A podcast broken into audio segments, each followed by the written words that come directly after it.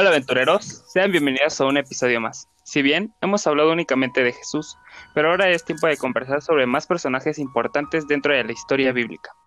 Empezaremos hablando sobre un personaje muy importante, el cual es Saulo de Tarso. Seguramente ya han escuchado respecto a él, por destacarse en la persecución de cristianos. Hoy analizaremos un poco más de su vida antes de su transformación. Comencemos.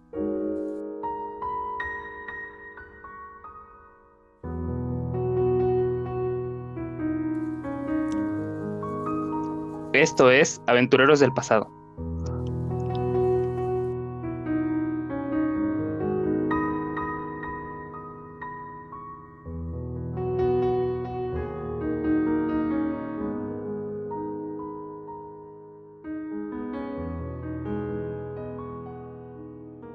Si bien Saulo era un perseguidor de cristianos, pero ¿cuáles eran las autoridades que le permitían hacer esto?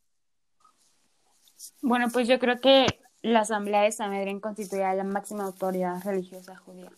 Es decir, Saulo concordaba con esa autoridad, ya que exigía la observancia estricta de la ley y la tradición. Así que por consiguiente, la proclamación de que Jesús era el Mesías era una total blasfemia. Y es por eso que lo que afirmaban, los que afirmaban eso debían sufrir el castigo, que era pues la muerte o torturas, ¿no?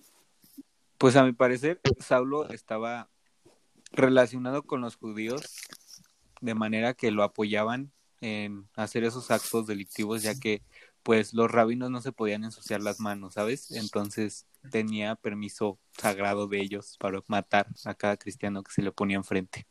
Es interesante saber que ciertas autoridades se lo permitían, pero ¿podríamos decir que esto era parte del plan de Dios? Bueno, pues sí y no. Principalmente sí, porque Dios tenía un plan y sabía sobre la conducta venidera de Pablo. Es decir, por una parte, él permitió que aprendiera de su error. Sin embargo, creer de corazón y profesar activamente una religión no es, por tanto, garantía activa de que pues tengamos la aprobación de Dios. Saulo era un hombre celoso y actuaba de acuerdo con su conciencia, pero eso no significaba que estuviese haciendo lo correcto. Su fervor estaba mal dirigido. Sí, como dice Daphne, Dios en efecto tenía un plan para Saulo. A mi parecer, yo creo que su plan cumplía una doble función, tanto cambiar la vida de Saulo como cambiar la vida de cada cristiano que se le ponía enfrente. ¿Se puede decir que Saulo tenía un odio hacia los cristianos o seguidores de Cristo?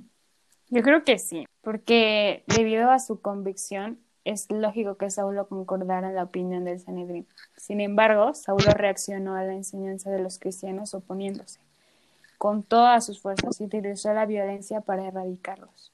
Él estaba seguro que era lo que Dios quería. Sin embargo, en Hechos 9.1 se habla sobre cómo Jesús se le apareció a Pablo y le dijo, Saulo, Saulo, ¿por qué me persigues? Si bien Pablo era un personaje con muchas características, sin duda, esto puede ayudarnos a comprender más sobre la conversión de Saulo, y podemos destacar que el amor de Dios es tan inmenso que pudo perdonar a Saulo de esto. Gracias por escuchar Aventureros del Pasado y sin duda alguna el conocer más sobre la historia bíblica es de mucha ayuda para nosotros.